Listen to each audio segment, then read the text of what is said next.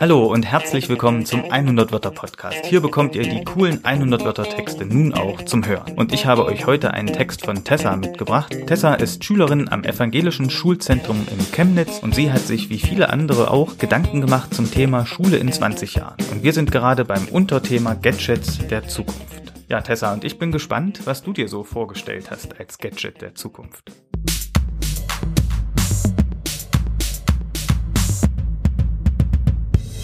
In Zukunft wird sich einiges verändern, vor allem an Schulen.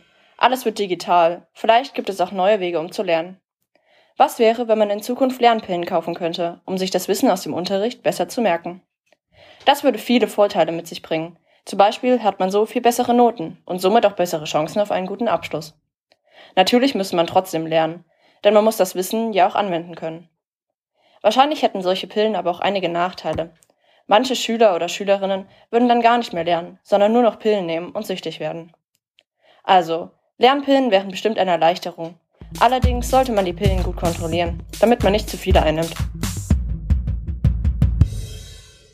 Ja, vielen Dank, Tessa, für diese interessante Idee. Ich finde es gut, dass du da auch nochmal beschreibst, was für Vor- und aber auch was für Nachteile es geben kann. Es ist ja immer gar nicht so einfach mit so Medikamenten, ob die denn immer nur Gutes bewirken. Also vielen Dank da für deine kontroversen Gedanken. Ich hoffe, euch hat's beim Zuhören genauso gut gefallen wie mir. Macht's gut und bis zum nächsten Mal.